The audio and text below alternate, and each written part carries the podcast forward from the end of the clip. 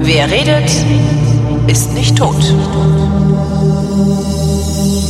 Willkommen zu einer neuen Ausgabe der Fotografie, worin wir über Fotos reden, der Chris Marquardt und ich. Hallo Chris.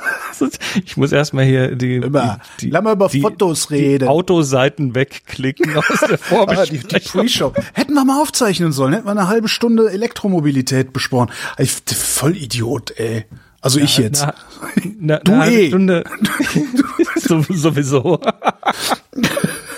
ja, das machen wir an anderer Stelle. Äh, Kommen wir gleich dazu. Ja, Ähm, Pre-Show aufgezeichnet, wir hätten die Pre-Show aufzeichnen sollen, die hätten wir dann als. Bonusmaterial verkauft. Da, oh. aber das war spannend. Das war spannend. Ja, natürlich ist es spannend. Ja. Müssen wir nochmal machen. Kannst du ja dann für deine, äh, äh, für, Ich verkaufe für, ich für Chris verkauf das Marquardts, Bonusmaterial an anderer Stelle. genau, in Chris Marquards interessantem Magazin. Okay, fangen wir doch, fangen wir doch damit kurz an. Ähm, Hast du das Komm. mitgeschnitten oder wieso? Also hast du das mit? Nee, ich habe da nichts mit. Ach, Mist. Nein. Der, der dumm, dumm, dumm. Müssen wir nochmal drüber Einfach reden. dumm. Aber dann wird's kompakter, weil die Erkenntnisse, die ich gewonnen habe, die fließen dann Ja. unmittelbar als Erkenntnis ein und nicht als Erkenntnisprozess. Ah, du hast Erkenntnisse gewonnen. So, so. Ja, natürlich. Ähm, ganz kurz CM-Magazin in eigener gesagt? Sache. Reklame. Reklame, genau, das CM-Magazin, cmmagazin.com. Du bist schuld. Ich sag das jedes Mal jetzt. Du bist schuld. Ja. Woran? Am Titel. CM-Magazin, Ja, stimmt. nein. Am CM-Magazin. An der Entstehung des Dings, am Titel des Dings. Was wa- kann ich da eigentlich irgendwie das in Rechnung stellen? Nein, mache ich nicht. Soll ich? Soll Nein, ich? nein, Was nein. willst du haben? Was willst du haben? Ich fahre dich einmal mit dem Elektroauto im Viereck. Du tust genug für mich. Du, äh, ich will gar nichts dafür haben. Also, was ist das CM-Magazin? Ähm, ist es ein neues Produkt, was ich äh, mache? Neues Produkt. Ein neues Medienprodukt. Ja, es ist, Das es ist eine ist völlig neuartige Unterhaltungsmatinee. Sehr schön. Kannst du so Zirkusmusik einspielen? ähm, nee, also äh, CR Magazin ist, ist, ein, ist ein geschriebenes Magazin. Ich schreibe da im, in der Woche so drei, vier, fünf Artikel dafür. Ähm, über Sachen, die mich interessieren. Das geht immer so um diese Schnittstelle Mensch-Technik. Das ist für mich immer so ein interessantes Ding. Und da gibt's auch einen Hörteil dazu. Und den gibt's für Unterstützerinnen und Unterstützer. Und dieser Hörteil äh, sind dann Diskussionen über die einzelnen Artikel, die äh, stattfinden, zum Beispiel mit Holger Klein. da Oder wüsste mit, ich aber. oder mit Monika André oder mit Philipp Banse und noch diversen anderen. Es ist im Moment gerade so, äh, es, es sammeln sich Gäste. Und das ist cool. Was ist das eigentlich für ein Phänomen? Für ein was? Das, du bist damit ja nicht alleine. Das ist ja im, im Grunde ist das ja ein Newsletter, den du da veröffentlichst. Ne? Das ist ein Newsletter zum Abonnieren und hinter der Ja, Paywall gibt's dann noch ein Audio extra sozusagen. Ähm, woher kommt das, dass auf einmal so viele Newsletter unterwegs sind? Weil Leute was zu sagen haben? Weil ja, sie aber warum bloggen finden? die nicht mehr? Ja, weil, weil Bloggen, ich, ich hab's ja, ich hatte einen Blog. Ich hatte mein, meine Soapbox, die bis, bis 2019 noch ab und zu Artikel bekommen hat. Aber da gehen Leute nicht mehr hin irgendwie. Es sind, glaube ich, Marktplätze ein Stück weit, ist ganz weil witzig, ne? äh, das CM-Magazin wird, läuft ja über Steady und da sind viele. Klar, du hast das natürlich, wenn du dann auf Steady unterwegs bist und dich so ein bisschen rumklickst und sagst, hier entdecken, dann findest du halt dich, dann findest du äh, Genau. äh, den Omnibus, dann findest du Vrind. Ja, Eben. klar, ja, stimmt schon. Das Ich merke auch gerade, das letzte Mal, dass ich in meinen Blog was geschrieben habe, war 2016, Januar 2016. Siehste. Ja. Ja. Hm. Äh, was, was, aber es hat einen unglaublich geilen Nebeneffekt. Ja. weil ich in letzter Zeit, also A, ich schreibe mehr, das ist wirklich gut, das tut mir gut, weil ich einfach in Dinge nochmal anders reindenke, wenn ich drüber schreibe. Ähm, und das zweite ist, dass ich jetzt wieder mehr mit diesem, mit diesem Themenblick durch die Gegend Ah. gehe. Ja. Das heißt, ich habe ich hab jetzt immer wieder, wenn ich Sachen sehe, im Hinterkopf kommt die kleine Stimme und sagt, oh, das wäre doch mal interessant, sich da rein zu nörden. Ja klar, ja, das ist wie Wochendämmerung. Ich kann auch nichts rezipieren an anderen Medien, ohne zu denken, hm, Und das, für die einen mag das Fluch sein, für mich ist das Segen. Das tut mir echt gut, dann wieder den, den Blick zu schärfen Ja. einfach. Und das landet dann eben im CM-Magazin. Also ich schreibe gerade echt gerne. Ich sitze da echt gerne, setze mich da echt gerne ran und äh, überlege mir mal, recherchiere mal und mach. Da fl- fließen auch tatsächlich jetzt in der Woche, ich sag mal, locker zehn Stunden rein in das Ding. das ist üppig. Ja, es ist im Moment so. Vielleicht wird das auch noch schneller. Aber es ist halt, es ist halt Schreiben, also recherchieren, mhm. schreiben, ähm, aufnehmen, Gäste koordinieren, ja, ja, klar. Ähm, das dann schneiden, ja. das dann äh, nicht nur in Einzelartikel schneiden, sondern auch noch in eine Podcast-Folge, weil die für, für Unterstützerinnen und Unterstützer gibt es das ja als Podcast zum Abonnieren. Aha. Das heißt, das landet dann halt auch im Podcatcher, so wie sich das gehört. Und ja, das äh, habe ich dir zu verdanken. es ist ja, Arsch voll Arbeit, aber es ist, macht mir gerade total Spaß. Naja, und ich, also die, die Idee ist ja, glaube ich, auch, dass du, warum kann ich das denn nicht? Hä? Wie geht denn das mit unterstützen? Warum kann ich dich denn da nicht unterstützen? CM Magazin abonnieren? Genau, so, du kannst es abonnieren, wenn wenn du dann auf wenn du auf die oh, wenn in die Aus was? Ah, ich habe es versehentlich mit dem äh, Omnibus FM Account abonniert. Geld, Geld gegeben. ähm, nee, du kannst das ganz normal abonnieren, das kostet auch nichts und wenn du in so einen Artikel mal reinguckst, dann findest du oben einen äh, Oh Gott, in der 6 Zur Audioversion, ja. Mitglied werden. Ah, okay, das sind mehrere Klicks. Verstehe, verstehe. Ja, ja, ja, ja, ja. Sieben Mitglieder. Ah. Also wenn du da zu der Audioversion gehst, also in den Button klickst da zur Audioversion, ja. dann kriegst du die Mitgliedschaftsangebote. Ja, bin ich mal gespannt. Oh. Zehn, zehn Stunden im Monat. Und das naja, wird nicht also weniger, das garantiere ich dir. Das wird, das wird ja nicht weniger, das wird ja eher mehr. Im Moment bezahlt mir das, bezahlen mir die Leute noch nicht genug dafür. Nee, aber das noch ist Hobby. Ja. Aber irgendwann wird das vielleicht auch mal ein Stück Standard ja, das, sein. Fände ich auch cool. Das braucht ewig. Also ich weiß ich mal, ich bin ja schon mit Vrind auch schon sehr sehr lange bei Steady. Jetzt bewerbe ich das nicht so offensiv und so, aber ähm, auch da hat das ewig und drei Tage gedauert, bis bis da äh, ein, ein so signifikante, eine so signifikante Menge bei rumgekommen ist, ähm, dass ich sagen kann, okay, das, das spüre ich jetzt wirklich. Also mhm. jetzt, ne, ist irgendwie, ja. Naja, das Ding läuft jetzt auf jeden Fall mal ein Jahr und ich gucke, wo es wo es landet und dann Ach so, und wird's. Hm? Und wenn, wenn, wenn nicht genug Kohle reinkommt, äh, stellst du es wieder ein? Nicht unbedingt, weil das bringt mir ja unglaublich viel an anderen Ecken. Eben. Ich, dann werde ich mir vielleicht das Modell mal irgendwie über die, unter die Lupe nehmen müssen und vielleicht wird's dann, wird's dann in irgendeiner Form werbefinanziert oder sonst was. Scroll ich gerade so durch meinen Blog. 1. Juli 2015. Überschrift, ich will einen Camper. Da fing das an. Da haben wir gerade drüber geredet. Da fing das an. Ja, genau, da haben wir in der Pre-Show drüber geredet, weil äh, wir am 21. Februar aufzeichnen und anscheinend hat heute VW äh, das finale Vorserienmodell vom Elektrobully präsentieren lassen. Ja. Tja. Sehr geil. Okay, das, das war das. Geiles, äh, geil. Hier steht schon, hier ist hier ein, ein ausgebauter Caddy, ein T4 oder ein Transit oder so. Super. Naja. Kommen wir jetzt eigentlich zur Sendung zurück. Genau. Wir, haben, wir haben noch zwei Nachträge, die auch uh. vom, vom Thema her ein bisschen äh, außen vor sind. Das eine ist nochmal kurz James Webb. Ähm, da hat, hatten wir sinniert über die Brennweite von dem Ding. Ja. Der Einhornpapa hat sich gemeldet und sagt, äh, das JWST hat laut übereinstimmenden Quellen im Web und ich glaube, dass auch vom DLR mal diese Info kam, eine effektive Brennweite von 131,4 Metern. Also das sind 131.000 Millimeter. 131, warte, 1000, so. Ja. Ja. Millimeter. Nee, das ist, das ist der einzige Nachtrag. Der Rest ist nicht so wichtig. Ähm, ja, das ist nicht so, okay, ja, schade, okay. Noch was in einer Sache, nur ganz kurz die Erwähnung. Äh, das Buch Absolut Analog, was die Moni und ich geschrieben haben, ist jetzt, ähm, erscheint jetzt in der zweiten Auflage auf Chinesisch. Ich finde das eine total, total ja, relevante Info so, für ihn. Kauft alle das, äh, wie heißt das Buch? Keine Ahnung, äh, große, komisches Häuschen mit Dach und Kringel und mhm. super. Kriegst du dann ja. auch eine Ausgabe von, also so für lau oder? Ja, wird jetzt zugeschickt, kommt gerade. ähm, wie sich das finanziell äußert, wissen wir noch nicht genau, weil das geht äh, verschlungene Pfade und verschlungene Wege, so eine Übersetzung. Außerdem haben wir auf die chinesische Übersetzung tatsächlich keinen Einfluss. Auf die englische hatten wir. Da durften wir selber nochmal Korrektur lesen und ein paar Sachen gerade rücken, die bei der Übersetzung ein bisschen komisch wurden. Äh, bei Chinesisch ja keine Chance. Also da müssen wir uns komplett drauf verlassen, was da so in der Übersetzung passiert. Ähm, ja, äh, so ein halbfotorelevantes Thema hast ja. du mitbekommen, dass ja. äh, dass in bei Western Digital gerade 6,5 Billionen, also Milliarden Gigabyte Speicher kaputt sind in der Herstellung. Äh, wie, wo? Äh. Also die machen Flash, die machen Flash-Speicher, die dann Ja. so in, in, in, SSDs kommen und Ja. andere Sachen, eben teilweise auch in Kameras, nehme ich an.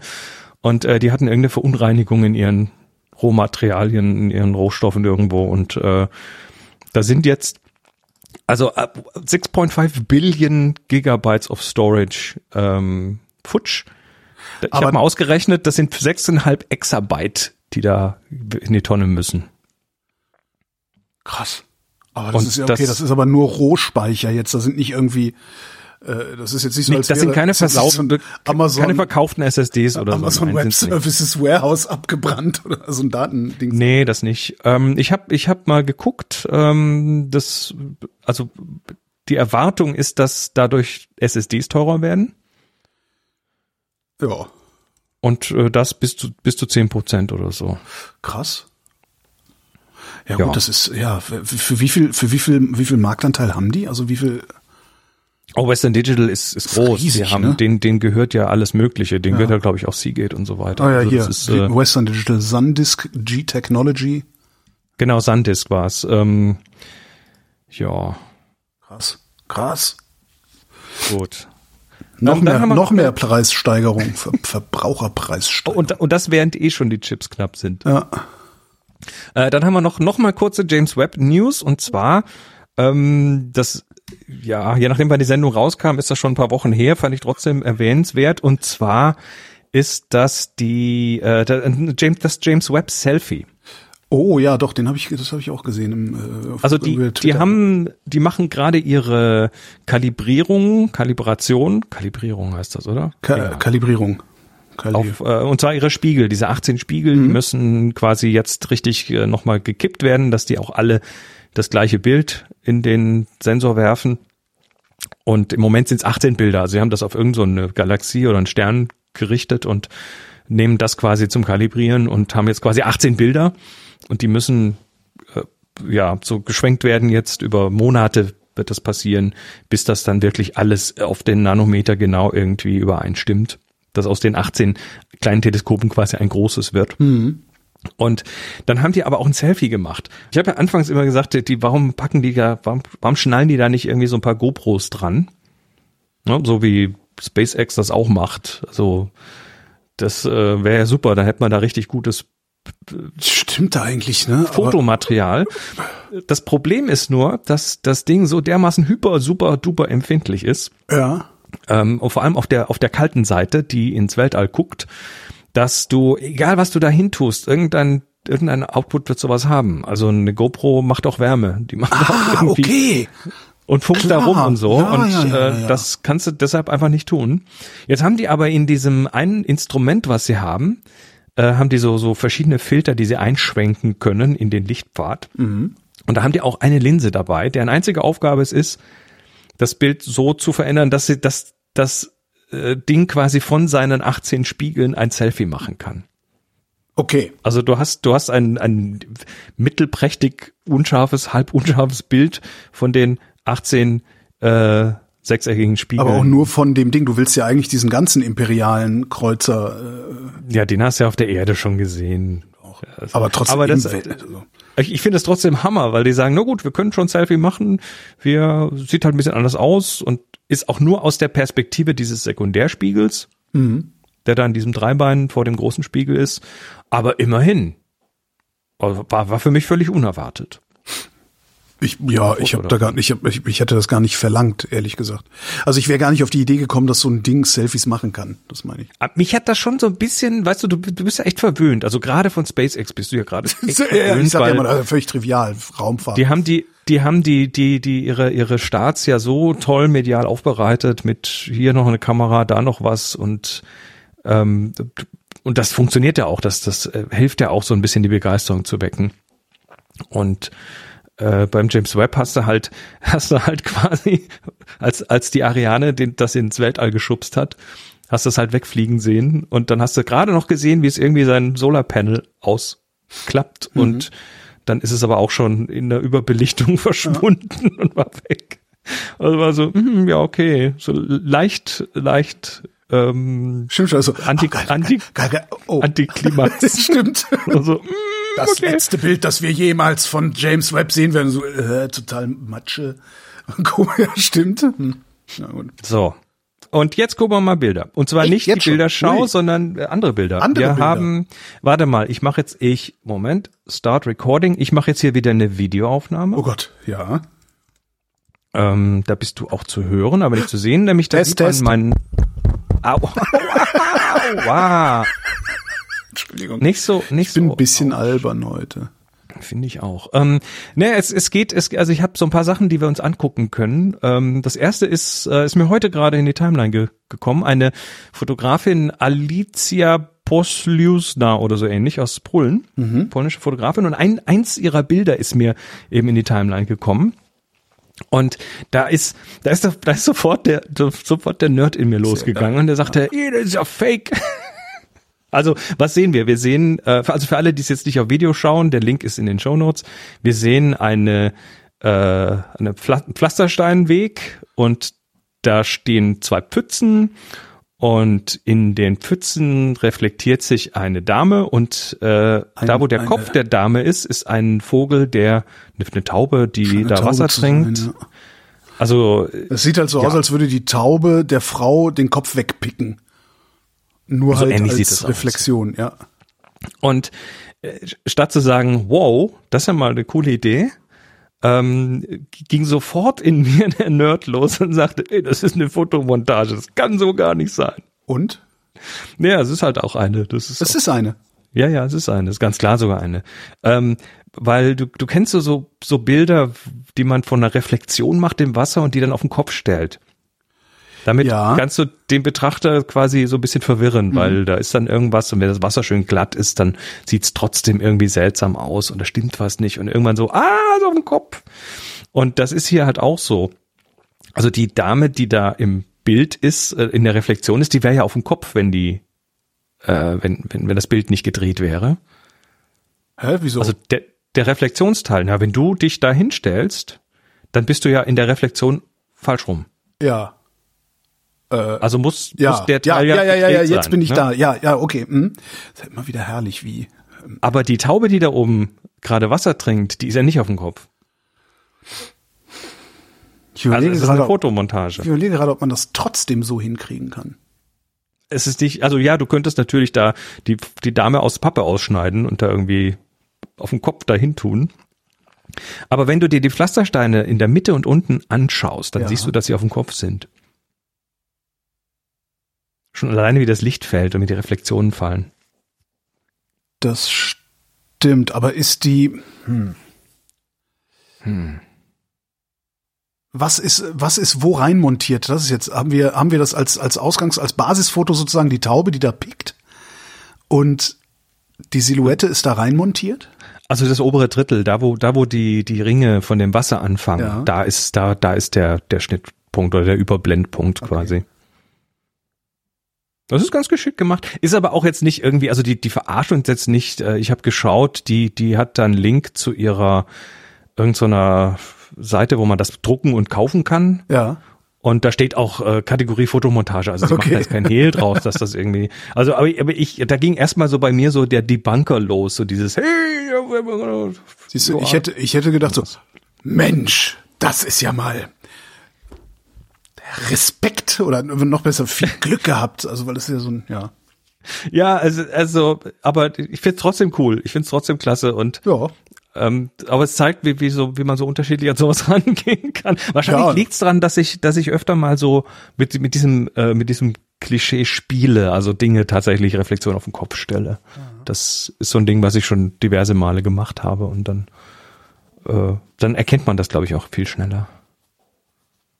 Also Leute, viel experimentieren und spielen. Ja, oder mir Fotomontagen schicken und äh, feixen, wie ich beeindruckt bin davon, dass ihr so viel Glück hattet, ein so geiles Foto aufzunehmen. Gut. Ähm, nächstes gucken ist ähm, ein russischer Fotograf namens Alexander Petrosyan. Ja. Und der ist ein äh, Streetfotograf. Also was heißt Streetfotograf? Er hat diese so street-typische Bilder von Situationen ähm, auf äh, russischen Straßen.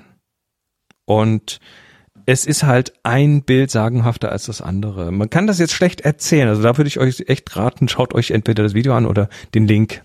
Ähm, weil der Mensch wirklich abgefahrenstes Zeug da hat. Also Menschen, Menschen in Russland und die halt irgendwelche Dinge tun. Und es sind halt, also du hast das Gefühl, der hat, der ist immer genau am richtigen Ort zur richtigen Zeit. Ja, wobei einige davon, also einiges davon kann man auch super stagen, ne? Der Typ mit dem Tretroller auf dem ein paar davon sind sicher gestaged, da gehe ich der auch mit den roten, bunten Luftballons. Was halt garantiert nicht gestaged ist, sind diese gefühlt 300 Stand-Up-Paddler auf irgendeinem Fluss. Mhm. Also es ist sicher eine Mischung aus beidem. Mhm. Ähm, ich habe dann auch geguckt, also die Bilder haben mich beeindruckt. Ich denke, der ist wirklich, äh, der ist wirklich gut. Ja. Ähm, dann habe ich mal so ein bisschen nachgelesen, wer ist das eigentlich? Ähm, stellt sich halt raus, also der hat zum einen hat der irgendwie fünf Jahre bei einem Fotomagazin gearbeitet und ist jetzt aktuell Staff Photographer vor Kommersant, Ah. auch eine Zeitung dort. Also der der, auch- macht das beruflich. Der hat, der hat auch diesen Cartier-Bresson-Blick. Bresson? Bes- Besson. Bresson. Bresson. Äh, Ich werd immer, immer wenn ich Bresson sage, denke ich, nee, das war der Käse. Und dann fange ich an zu stolpern. Seit, seit, seit ich denken kann. Der hat diesen, diesen Cartier-Bresson-Blick. Ähm, Cartier-Bresson hat ja auch, Cartier-Bresson hat ja nicht, der hat ja nicht den Moment fotografiert, sondern der hat immer genau den Moment vor dem Moment fotografiert. Also Cartier-Bresson-Bilder kannst du, musst du weiterdenken. Du musst Cartier-Bresson-Bilder eine Sekunde weiterdenken, aber es ist jetzt schon eindeutig, was in dieser Sekunde sein wird. Das ist ja was, was so faszinierend, was, das, das ich, ich hasse den dafür. Hallo, der hat, der hat das Genre quasi mit begründet. Aber, aber so, also du kannst es ja auch ganz anders machen. Du kannst ja auch ganz anders Street-Fotografie machen. Aber ich finde gerade dieses, einen Moment vor dem eigentlichen Ereignis das Foto gemacht zu haben, das ist schon, Ja. Da muss man Also der viel, ist auf jeden da Fall muss man, man muss viel über Menschen wissen, man muss viel von Menschen verstehen, um diesen Moment auch zu sehen, um zu sehen, da passiert gleich was. D- Das, ist, glaube ich, das. Also ich habe ich hab mir überlegt, was was ist eigentlich wichtig? Was muss man eigentlich wirklich haben äh, und und tun, damit man sowas solche Bilder überhaupt kriegt? Und das ist natürlich äh, erstens mal natürlich die Kamera muss immer dabei sein und immer bereit sein. Also du kannst nicht erstmal den Objektivdeckel abnehmen müssen und die Kamera aus der Tasche holen, sondern das Ding muss in der Hand sein, muss an sein, muss auf Standby sein und muss bereit sein. Ähm, du musst viel üben. Du musst technisch fit sein. Ja. Also viele Sachen sind dann halt von der Belichtung entsprechend schwierig und das muss halt sitzen oder zumindest so gut sitzen, dass du es hinterher in der Bearbeitung noch gerade ziehen kannst. Ähm, muss vielleicht auch schlagfertig sein, ne, weil du hast dann also immer wieder auf den Bildern Leute, die dir schon etwas streng in die Kamera gucken. Vor allen Dingen die Ähm, Soldaten, ja. Zum Beispiel, also weiß halt nicht, äh, äh, du musst die Kultur kennen, was geht, was geht nicht, und du musst halt äh, vielleicht auch vielleicht auch die Rechtslage kennen, was darfst du, was darfst du nicht. Aber, das ist ja, äh, das ist ja einfach. Ja, aber was ich glaube, was du, du musst halt musst, diese Augenblicke antizipieren. Ne? ja, du musst die Menschen kennen. Du, du, ich glaube, du brauchst, du, du musst die Menschen auch mögen. Ja. Und was natürlich bei manchen dieser Bilder ganz sicher geholfen hat, ist, dass der Mann einen Presseausweis hat. Dass der da sagen kann, ich bin Presse, ich äh, kann das hier machen. Also ja, ich- das, ja, Das, wahrscheinlich. das gibt dir, ja. das Ja, gibt auch tatsächlich Russland, ne? nochmal. Andererseits kann ja auch passieren, dass du ja. in Russland sofort eingeknastet wirst, weil, weil du eine Kamera in der Hand hast und sagst, nö, ich bin Presse. Ja, dann kommen Weiß Sie ich mal mit. nicht. We- Weiß ich jetzt nicht. Also deshalb, ich denke, du musst halt wirklich die Kultur gut kennen. Ja. Kann das vielleicht auch funktionieren. So, das war das. Super. Ähm, und äh, dann habe ich noch zwei. Womit auch mal zwei, wieder eine dieser Fragen beantwortet Welchen, welchen guten Fotografen kann man denn äh, mal folgen? Also, ja, der ist. Mhm. empfehle ich hiermit. Und ähm, dann habe ich noch zwei Bilder aus unserem Hause. Da waren, wir haben im Hause. ganz kürzlich, äh, kürzlich hatten wir ein, ein, äh, ein Sonntag, einen Ausflug an einem Sonntag und zwar äh, arbeiten Moni und ich gerade an der dritten Auflage für das Analogbuch und dafür hat Moni einen äh, Ihr könnt Chinesisch? Ja, genau. Nein, wir, wir mussten äh, bisschen was testen oder Moni musste einen Film testen. Und zwar Ja. hat die sich äh, Röntgenfilm organisiert. Uh, Und äh, der ist in ihrer Mittelformatkamera gewesen, in ihrer Pentax 6.7 im Beast. Und äh, dann, dann haben wir, dann haben wir äh, beide fotografiert, sie mit dem Beast und ich mit dem Smartphone Ja. und äh, haben dann einfach äh, hinterher festgestellt, oh, wir haben eigentlich an der gleichen Stelle fast zur gleichen Zeit fotografiert, aber es sind halt 200 Prozent unterschiedliche Bilder geworden. Und zwar. Ich versuche mal rauszufinden, welches welches. Ah nee, steht ja dabei. Es steht ja alles dran.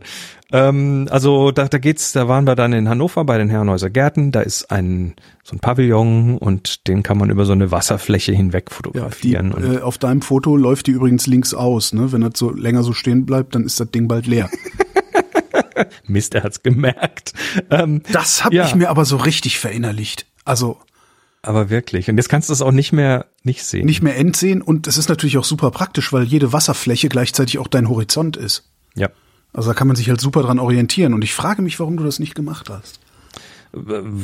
Nachlässigkeit. Okay, Schlampigkeit, okay. ja. Ich dachte, das, ich dachte, das hätte irgendeinen Grund und bin ganz schon am Suchen.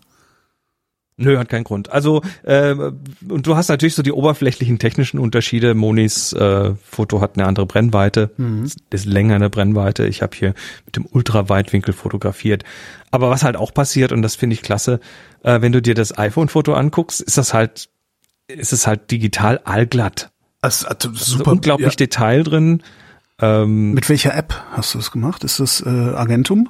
Nee, das ist die äh, eingebaute Fotokamera-App und dann äh, in den mit den eingebauten Bordmitteln auf Schwarz-Weiß konvertiert. Alles klar.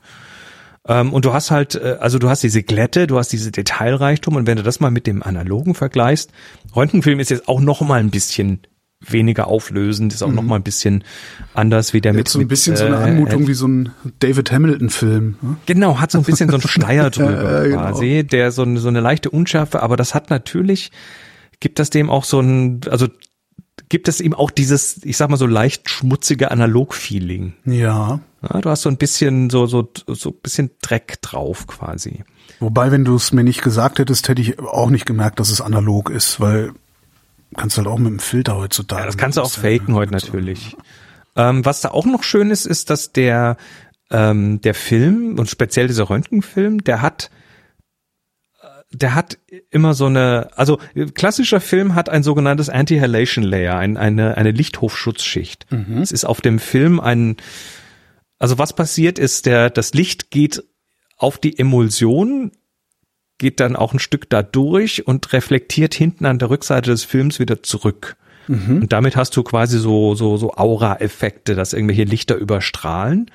Und damit das nicht passiert, geben die Hersteller üblicherweise noch so eine Farbschicht hinten drauf, die dann das quasi wegschluckt. Ja. Dieses Licht. Dann hast du weniger so, so, so, so komische Halos.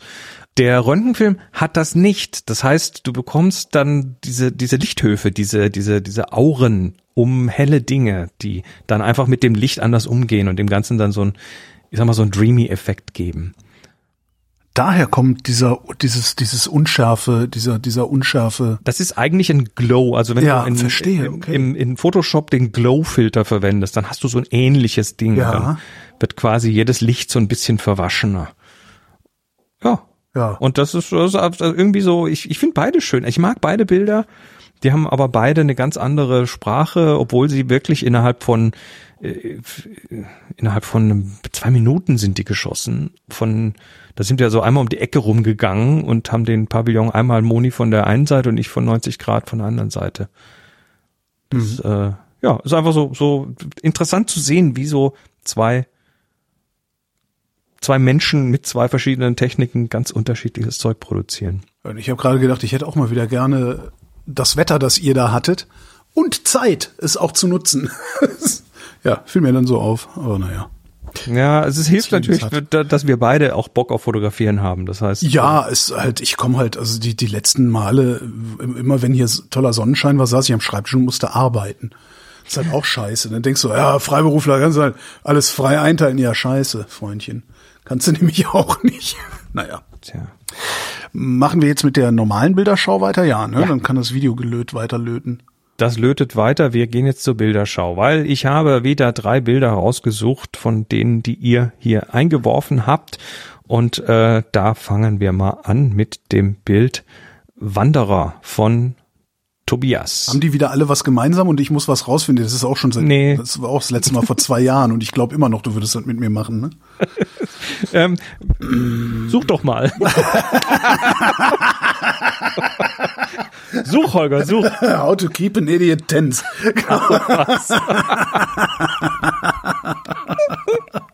Doch, doch, Holger, doch, doch. Sicher, Ja, ich habe da. Stunden drüber nachgedacht. Super. ähm, Ein Waldweg, nicht irgendein Waldweg, ein, ein Abschüsse, ein Waldweg am Hang. Rechts geht der Hang hoch, dann ist äh, Ebene, nämlich der Weg. Links geht der Hang runter weiter.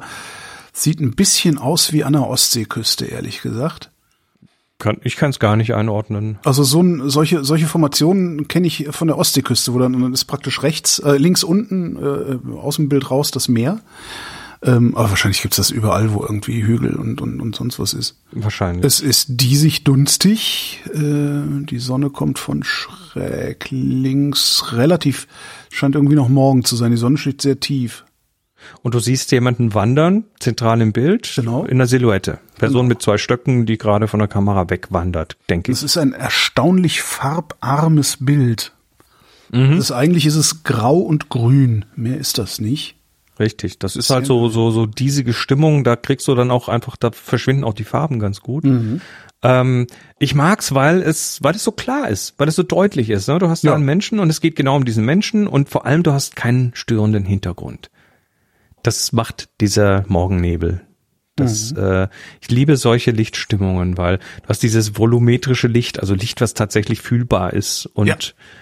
ähm, und was gleichzeitig das Bild vereinfacht, weil hinten einfach was weg ist. ne? Normalerweise hättest du da x Bäume und einen Berg und was weiß ich alles dahinter und Ja, das ist stimmt. alles alles futsch und damit hast du einfach so ein und du hast so einen wunderschönen äh, dem dem Wanderer zugewiesenen Platz in dem Bild. Ja, also es ist fast schon schade, dass also was was ich, ich, ich überlege noch, finde ich es gut oder finde ich es schlecht, weil der der Vordergrund, also die äußeren Ränder des Bildes, die sind ja sehr scharf und da ist ja auch der grüne Waldboden, also das Moos und sowas gut zu sehen.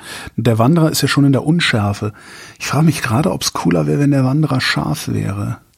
Ich bin gerade so, ich mache gerade mit den Händen so ein Viereck und kroppe das nochmal so vom Ja. äh, Auge, ein Auge zu, durchs andere gucke ich durch und ich kroppe das Ganze noch tighter und zwar ähm, rechts und links von den ersten dunklen Bäumen, die rechts und links von ihm sind.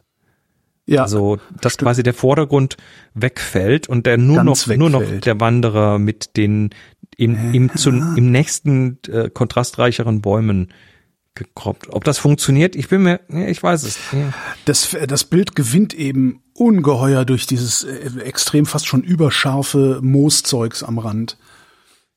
Ja, wobei, wobei ich dann jetzt auf der linken Seite ganz, ganz links am Rand dieses Ge Blättergewusel da, das ist mir schon wieder fast zu viel. Da hätte ich vielleicht zu herbstlich, ja. ein bisschen, vielleicht hätte ich das tatsächlich so gekroppt, dass die linke Kante durch den äußersten dunklen Baum Ja. geht. Dann hätte er mehr.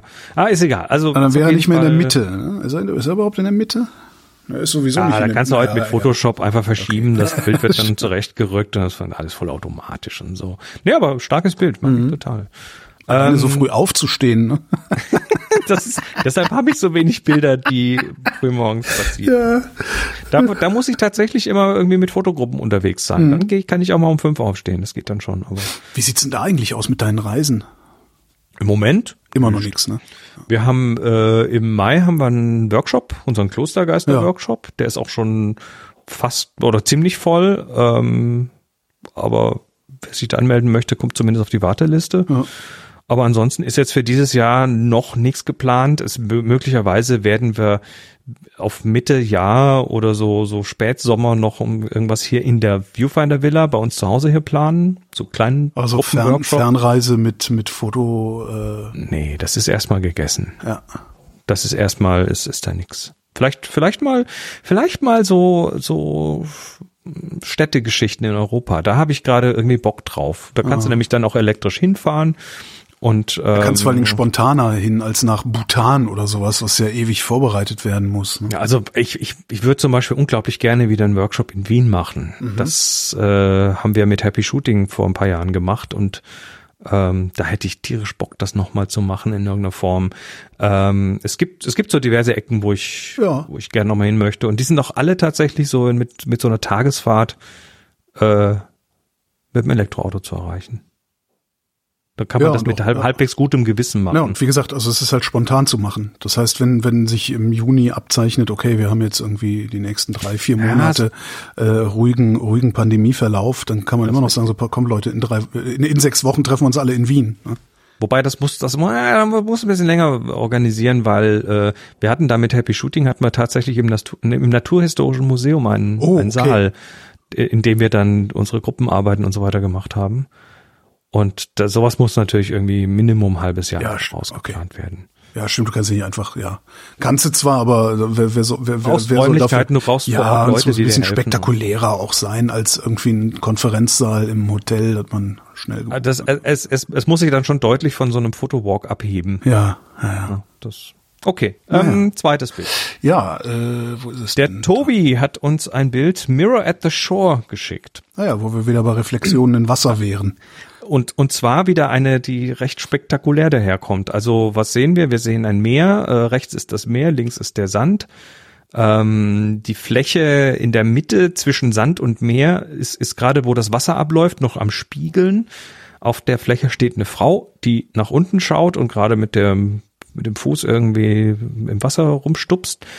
Und Muscheln oben drüber schubst. so ein Muscheln schubst, genau. Und oben der Himmel ist sehr dramatisch schon, also da sind die Kontraste rangeknallt und das Ganze, das äh, reflektiert sich dann unten auch in diesem Wasser. sind das Nordsee.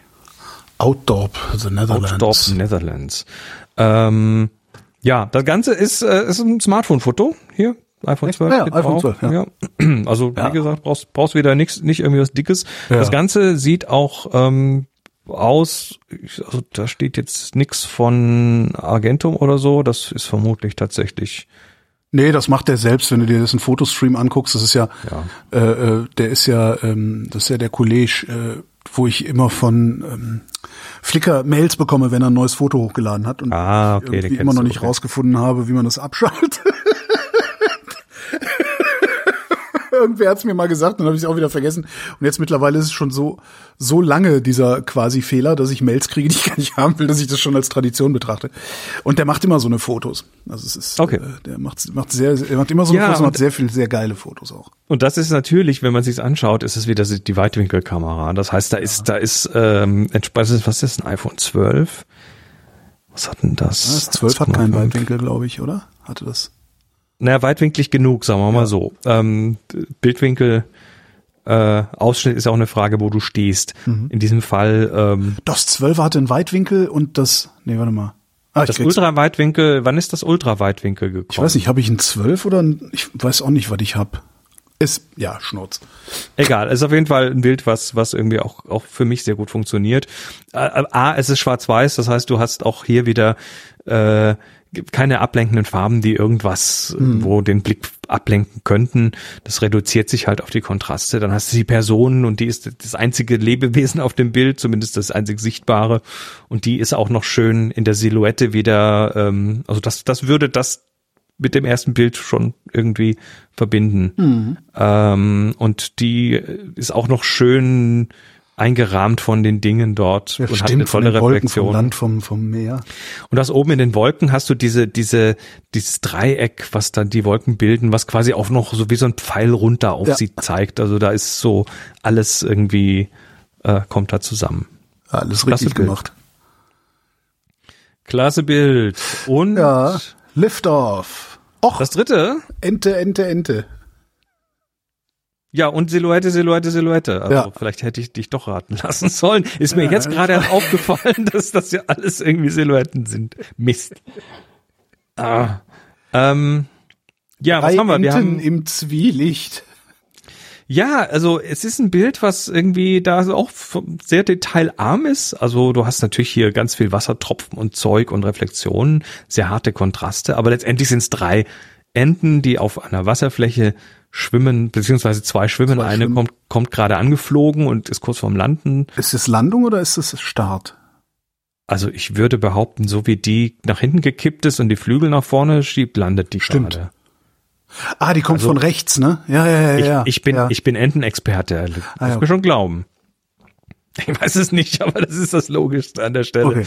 Ähm, das äh, Ganze in ja so Sepia-Farben, also da ist auch das ist die Farbinformation quasi raus Mhm. und äh, mit Unschärfen und es ist eigentlich irgendwie so, so eine äh, und die und der Bokeh, die unscharfen Punkte im Bild, wenn du dir mal anschaust, vor allem links und rechts oben, wie die quasi so kreisförmig Ja. angeordnet sind um den Mittelpunkt, äh, das würde, ich habe in die EXIF-Daten noch nicht angeschaut, das ist eine Sony äh, 7, ILCE7RM3. Ich überlege gerade, ob da in irgendeiner Form, weil das könnte natürlich, warte mal, ich muss mir die Tags anschauen.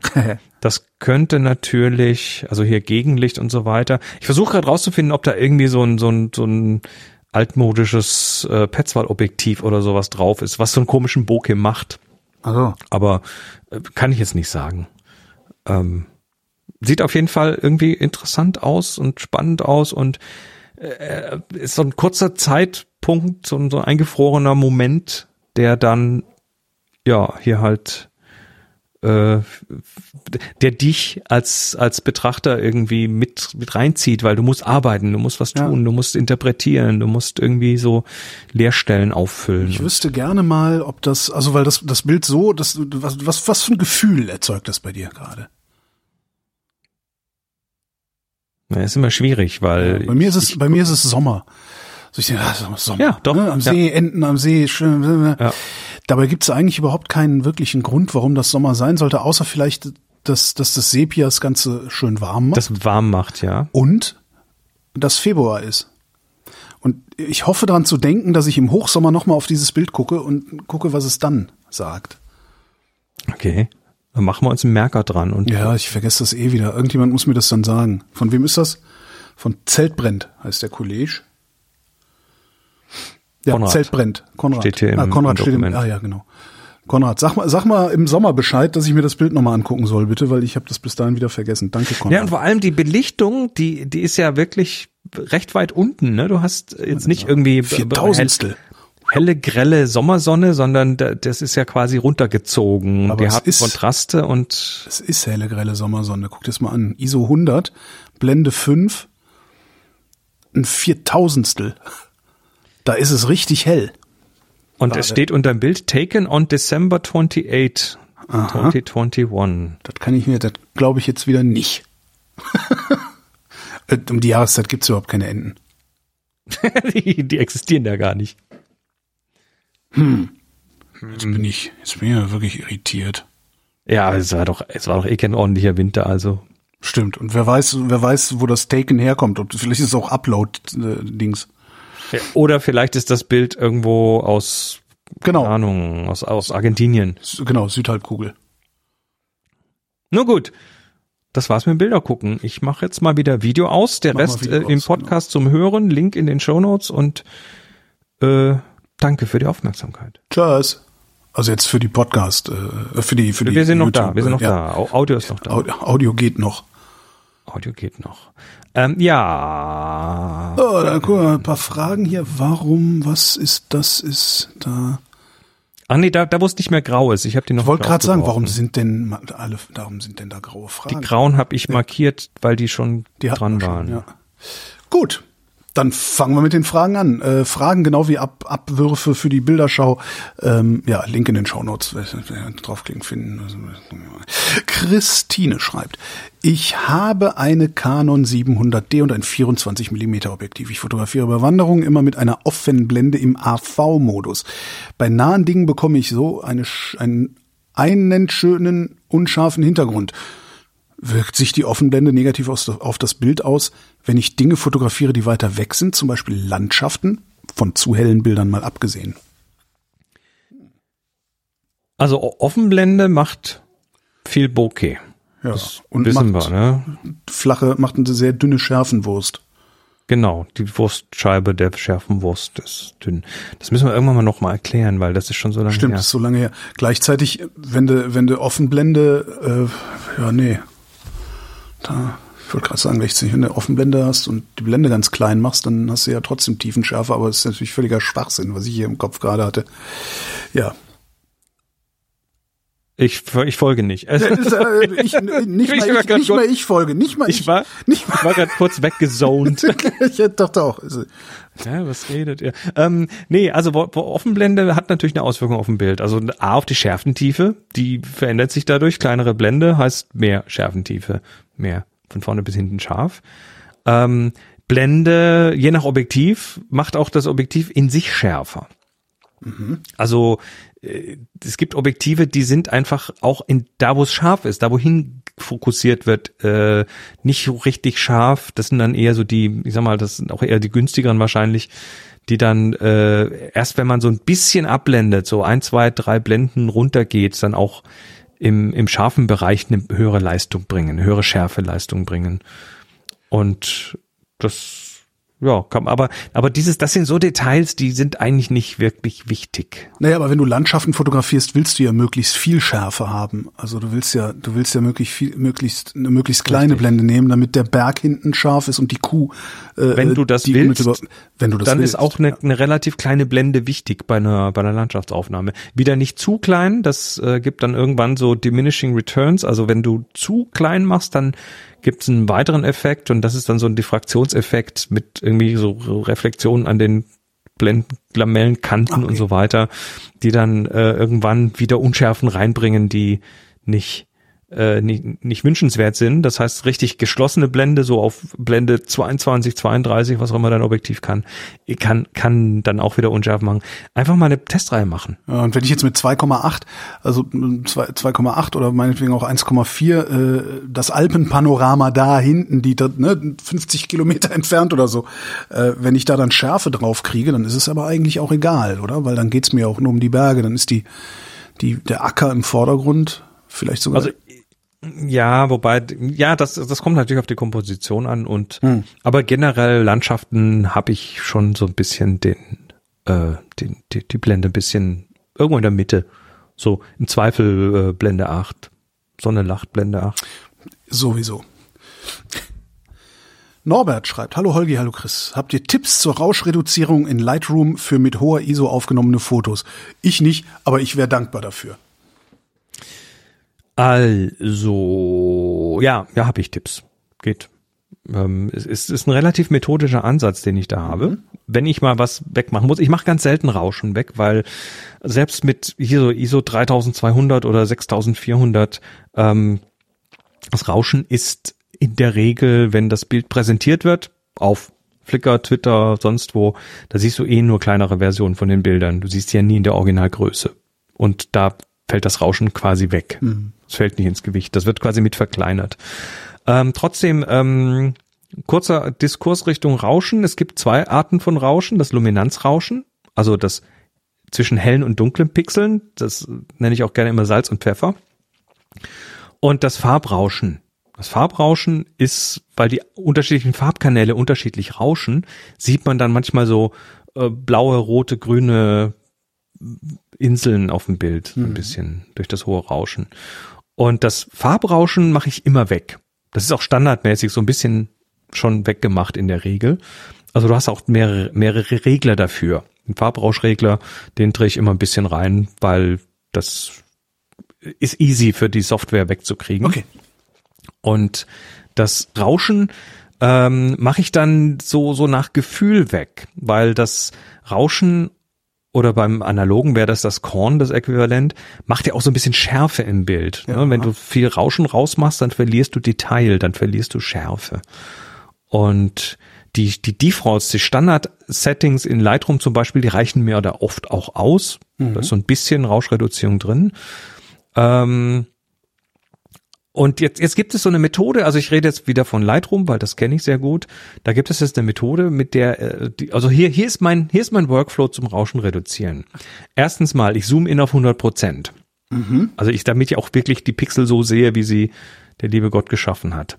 Und dann hau ich den, die Menge ich, ich verwende jetzt wahrscheinlich die falschen Begriffe für die Regler, aber äh, weil ich das auf Englisch mache, aber die Menge, also die, die, die, die, die, die, die, die Stärke oder so, hau ich erstmal voll auf Anschlag. Aha. Ganz nach rechts. Damit ich auch wirklich sehe, was ich tue. Ja, ah, okay. Und, und dann nimmst du es so weit zurück, bis es nicht mehr schwachsinnig aussieht. Nee, dann mache ich das zweite und das ist, ich äh, bewege den Luminanz-Rauschen-Slider, aber mit, geho mit gehaltener Alt-Taste. Kann sich was der, merken. deshalb zurückspulen, Marke setzen, ähm, mit gehaltener Alt-Taste, weil was dann passiert ist, dann wirft Lightroom alle Farben weg und zeigt dir das nur in Schwarz-Weiß und dann kannst ah. du das ah. viel besser beurteilen. Das heißt, äh, dann dann hau ich das, hau ich die Schärfe so rein, wie ich äh, möchte und das ist dann, also irgend, irgendwann merkst du dann, ob das zu viel oder zu wenig ist. Ähm, und dann gibt es noch so einen äh, Regler, der heißt Maskierung oder Maske. Und zwar geht der her, den hältst du auch wieder die Alt-Taste und drehst den oder ziehst den.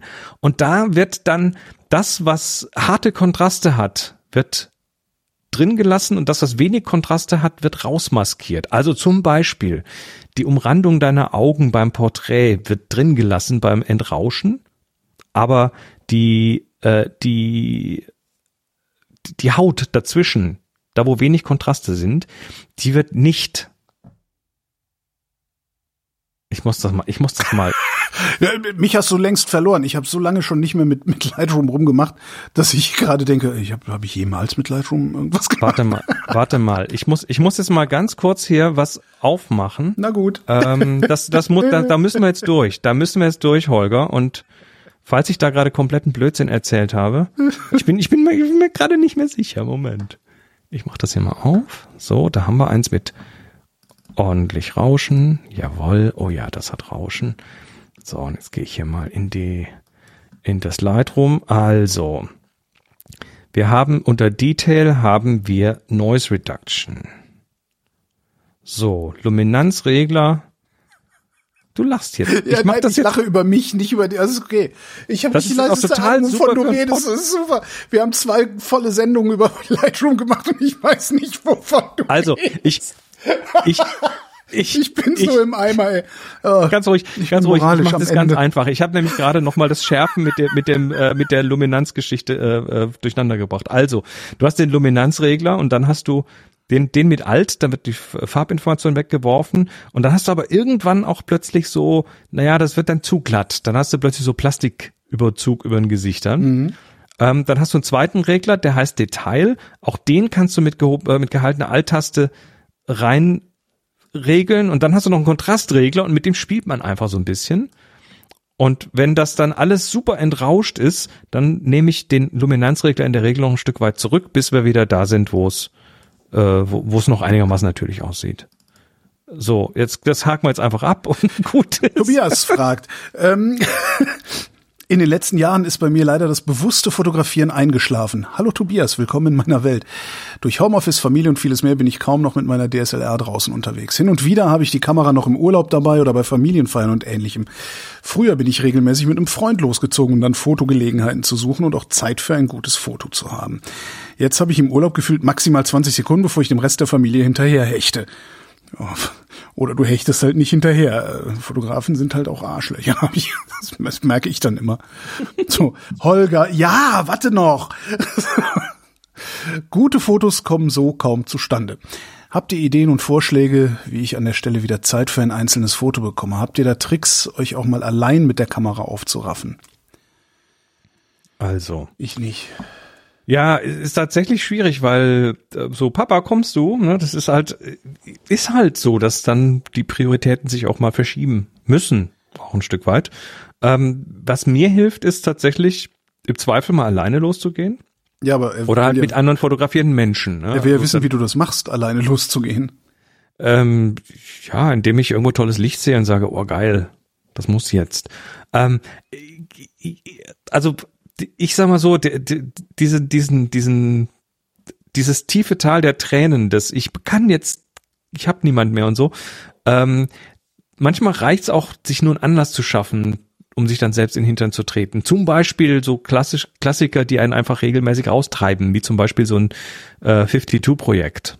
Jede Woche ein Foto und das dann auch posten und äh, vorzeigen und dann hat man so ein ja, so, so ein bisschen, dann hat man sich selbst im Nacken sitzen ja. und will das dann auch machen. Oder, oder für ganz ambitionierte so ein 365-Projekt.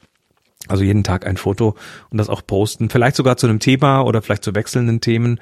Und äh, dann muss man halt seinem Umfeld auch sagen, ich brauche, damit ich mich wohlfühle mit der Sache, brauche ich halt in der Woche irgendwie mal noch eine Stunde extra. Mhm. Die muss ich mir dann abknabbern anders, also das müssen die dann im Umfeld schon irgendwie auch verstehen, dass man da vielleicht dass einem das wichtig ist. Ja, aber ja, ja, ja, klar. Aber man, Also- das Problem ist, man, man macht's dann halt, es ist halt nicht so, dass du, dass du dann, man, man ist so unterwegs mit mehreren oder mit der Familie und man macht dann halt nicht nur ein Foto und geht allen anderen damit auf den Sack, dass sie ständig, dass du ständig irgendwo, es ist halt, äh, es sondern ist du halt machst das dann den ganzen Tag, ne? Wenn die dich einmal lassen, dann, also wenn die dir den kleinen Finger reichen, dann nimmst du halt immer auch gleich den ganzen Arm. Ja, aber es ist doch ein Unterschied, ob du jetzt hier so einfach opportunistisch fotografierst, also sprich, ich habe die Kamera dabei und guck mal, was ich krieg, oder ob du ganz bewusst losgehst. Ja. Und dieses bewusste Losgehen macht dann auch bewussteres Fotografieren, weil man dann auch mit mit diesem Anspruch losgeht, ich will da was bringen und sich selber so ein bisschen auch äh, Druck macht im Nacken. Und ich denke schon, dass das sinnvoll ist, dann auch zu sagen, ich brauche ja eine Nische und das ist halt, das ist halt von mir aus dann der Freitag um 16 Uhr oder so. Ja. Und äh, dann muss man halt auch in den Situationen dann gucken, was man kriegt.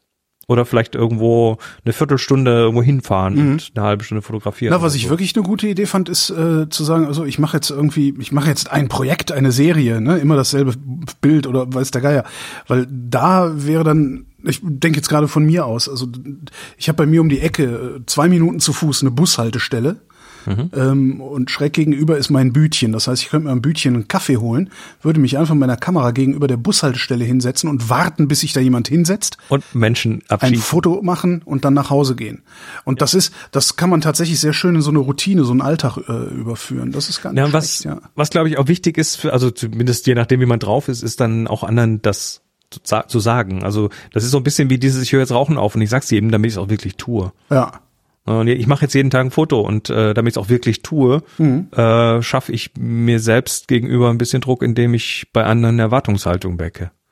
Ja, wobei das, das würde bei mir zum Beispiel nicht funktionieren. Also Ja, ich das scheitere halt- dann und dann mache ich hinterher mache ich eine mache ich eine Nummer draus, dass ich gescheitert bin und äh, Je nach, je nach Typ. Ne? Genau, es gibt, es gibt Typ. Menschen, bei denen, es gibt auch Menschen, bei denen funktioniert das, die, dass die Uhr ständig nervt und sagt, steh Ja. mal auf. Bei mir klappt das nicht. also du, du hast heute noch nicht genug gestanden. Das ist immer so die beste Genau. Meldung. Das wird auch, ist auch glaube ich die letzte. das Das ist die letzte äh, Smartwatch, die ich habe, glaube ich. Das geht mir auf den Keks. Du weißt schon, Marcel, dass du das abschalten kannst. ja, nein, mir geht das ganze Konzept Smartwatch auf den Keks. Ah, okay. Ähm, Marcel. war ich? Marcel, genau, Marcel schreibt, hi ihr beiden. Es ist gerade Weihnachten und ich bin da bei meinen Eltern zu Besuch und wir haben gerade die Fotoausrüstung von meinem Großvater ausgegraben. Und einiges davon werde ich definitiv weiter nutzen, denn es sind einige fantastische AF-Autofokuslinsen dabei, die sich problemlos mit Adapter an moderne Kameras, an modernen Kameras nutzen lassen. Aber es sind eben ein, auch einige echt alte und eher obskure Teile dabei, wie Einblende 2,835 mm Tilt-Shift-Linse oder eine alte Mi- Minolta Autocord TLR. Hm. Kann Chris sagen, wo man solche Stücke am besten bewerten lassen und verkaufen könnte? Nee, kann ich nicht. Also es ist tatsächlich schwierig. Es gibt jetzt nicht irgendwie so eine äh, Kamerabewertungsstelle, wo du deine, deine Sachen hinschickst äh, und dann kriegst du irgendwie ein Angebot zurück oder eine Abschätzung. Ja, es gibt so Händler. Na, es gibt so Händler, die halt äh, auch bundesweit gebrauchte Kameras ankaufen und so, aber Das gibt da, es. Da hast du aber auch, ne, musst halt auch mal gucken, dann kauft der Händler, der kauft an, der will damit natürlich auch einen ordentlichen Schnitt machen, der muss im Natürlich. Zweifelsfall noch irgendwie eine Gewährleistung drauf geben oder sowas.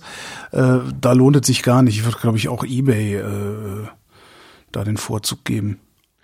Ja, also was du was du tun kannst, ist tatsächlich auf eBay ähm, die den den den Suchfilter mal setzen. Also tatsächlich mal so die Kamera äh, das Kameramodell eingeben Ja. und dann gibt es äh, auf der linken Seite diese Filterleiste und da kann man sagen, verkaufte Angebote zeigen. Genau. Dann siehst du auch wirklich nur welche, die verkauft wurden und die sind damit äh, da weißt du, was für Erlö- Erlöse da gefahren wurden und damit lässt sich so eine so ein Preis schon mal relativ gut abschätzen. Ich würde die Hoffnung nicht zu hoch setzen. Es gibt also es passiert ganz oft, dass so alte Kameras einfach nichts mehr wert sind, weil sie halt weil sie halt äh, ja, nicht nur weil sie alt sind, sondern also weil es halt tatsächlich, ja, es gibt Liebhaber, aber die sind dann halt eher auf ganz besondere Modelle aus und die Chancen, dass man da was hat, es gab Zeiten, da waren halt so Kameras, waren Millionenartikel, so alte Boxkameras und so Zeug, da kriegst du teilweise noch einen Fünfer dafür, wenn überhaupt. Ähm, deshalb würde ich sagen, stell sie dir in die Vitrine. Guck auf Ebay, vielleicht ist es ja sowas. Aber selbst bei Rollei Flex-Kameras, diese zweiäugigen von Rollei, da gibt's dann wieder unterschiedliche Modelle und manche ja. mit größerer Blende, kleinerer Blende und das macht dann teilweise einen Kaufpreis von Unterschied von über 500 Euro ja, aus. Das musste ich auch feststellen. Das ist echt krass. Da hast, ja, da hast du eine, eine, eine 3,5er Blende und alle gähnen und sagen, oh, das ist Kommst schön. mit der 2,8er wollen's alle haben und zahlen vierstellig. Ja. Korrekt. Also da gibt's einfach drastische Unterschiede. eBay ist wirklich gut. Nur Anzeigen der verkauften Artikel und dann ist das schon mal eine gute Einschätzung. Ja, äh, jetzt habe ich mir die Fragen weggeklickt. Sekunde, da. Elsa ist die nächste. Die ist auch, bei der ist auch Weihnachten. Es ist gerade Weihnachten und ich habe heute von meiner Freundin meine erste echte Kamera geschenkt bekommen. Es ist eine XT3 von Fuji. Dabei ist natürlich nur das Standardobjektiv, das schon tolle Fotos macht. Muss ich jetzt selber mal nachgucken, was das für eine ist. Aber äh, habe ich erzählt, dass ich mich von meiner X100 getrennt habe. Nein, hast du nicht. Die habe ich verschenkt, ja. Ich habe eine X100 verschenkt an meine Frau. So, aber trotzdem, die die hatte nichts ordentliches, äh, jetzt hat sie was ordentliches und ich habe nicht mehr das Problem, dass ich hier was ordentliches rumstehen habe, wo ich mich die ganze Zeit frage, warum das hier rumsteht. Aber natürlich sorgt so ein Geschenk für kräftig Gas, Gear Acquisition Syndrome und ich habe in den letzten Monaten auch schon einiges an Geld zurückgelegt, weil ich mir die Kamera eigentlich selbst kaufen wollte und dieses Geschenk nicht erwartet habe. Ich fotografiere vor allem gerne Gebäude, Landschaften und meine Freundin, gerne auch in der Nacht. Kann mir da Chris ein paar Tipps für Objektive geben? Gerne in der Nacht. Blende auf. Was sind das denn für Fotos? Genau. Ähm. ich höre euren Podcast seit drei Folgen, äh, habe jetzt begonnen, die alten Folgen nachzuholen. Ich bin durch eu euren Freund auf eure Sendung gestoßen, euren Freund, äh, vermutlich einen Freund auf eure Sendung gestoßen und würde daher gerne sagen, danke Michael. ja, danke Michael. Ähm, was ist denn was sollst du kaufen? Das ist natürlich immer immer schwierig konkret zu werden, weil ich jetzt auch den Objektivpark äh, für die XT3 nicht kenne. Aber was ich äh, immer, wozu ich immer rate, ist eine sogenannte Normalbrennweite zu kaufen. Also sprich eine lichtstarke Festbrennweite. Also kein Zoom-Objektiv, mhm. sondern ein Objektiv, was äh, mit also in der Regel bei, bei vollformatigen Kameras würde ich sagen so 50 Millimeter rum nee, und dann so eine, Blende 1,8. Ist eine das APS-C. Ist eine APS-C, das heißt, du bist Normalbrennweite so um die 35 Millimeter ungefähr. Und da würde ich mal gucken, so in dem Bereich eine lichtstarke Festbrennweite, das, das, äh, das hat vielen einfach die Fotografie noch mal ein Stück weiter eröffnet, weil da kannst du nämlich genau in der Nacht dann mit wenig Licht immer noch super Bilder machen. Du hast eine ganz andere Kontrolle über das Bokeh, also sprich über die Unschärfen im Bild und so. Und das, äh, das ist so der nächste Schritt, würde ich sagen. Ja. Ja, ja, und, und dann kannst du dich halt immer, das ist ja ein bisschen weitwinkliger kannst du auch, du kannst auch einen 28er nehmen auf, auf der APS-C, das geht auch noch. Ja, aber ich glaube, der beste Tipp ist wirklich kein Zoom. Zoom ist echt schwierig. Naja, das so, ist echt schwierig. Also Zoom ist toll und bequem und alles, aber äh, so Festbrennweiten, da ist immer noch irgendwie, da ist immer noch viel Musik drin mhm. in den Festbrennweiten für mich. Das ist, es sind ja auch gute Lehrmeister, solche ja, Festbrennweiten, genau. die, die dich dann auch ein bisschen dazu zwingen, dich mit dieser Brennweite mal zu beschäftigen und Brennweite tatsächlich wahrzunehmen als einen Faktor, der damit reinspielt. Mhm. Beim Zoom äh, nimmt man das nicht wahr. Da ist das einfach der größer kleiner Drehregler. Genau. Aber das Brennweiten Dinge machen mit dem Bild, ähm, die darüber hinausgehen, das muss man erfahren und das muss man lernen und dafür ist eine Festbrennweite genau das Richtige. Da bist du mit 50 Millimeter natürlich, also 50 Millimeter Kleinbild, dann 35 Millimeter APS-C am besten dran, weil du damit im Zweifelsfall die Bergkette da hinten auch noch halbwegs abgebildet kriegst. ja. ja, ne, ja. Arnim schreibt, wenn ihr nur noch mit einer rein mechanischen Kamera fotografieren dürftet, was wäre eure Wahl? Gegenfrage, was ist eine rein mechanische Kamera? Eine, die keine Batterie braucht. Okay, die Oder? keine Batterie braucht. Also, also nicht, mal mich, für, für, nicht mal für ein hab, Belichtungsmesser? Ich habe da schon drüber nachgedacht. Minolta XD7. Hm. Das ist der Vorgänger von der Minolta X700, die ich mal hatte, aber die ist schon mit Batterie und so.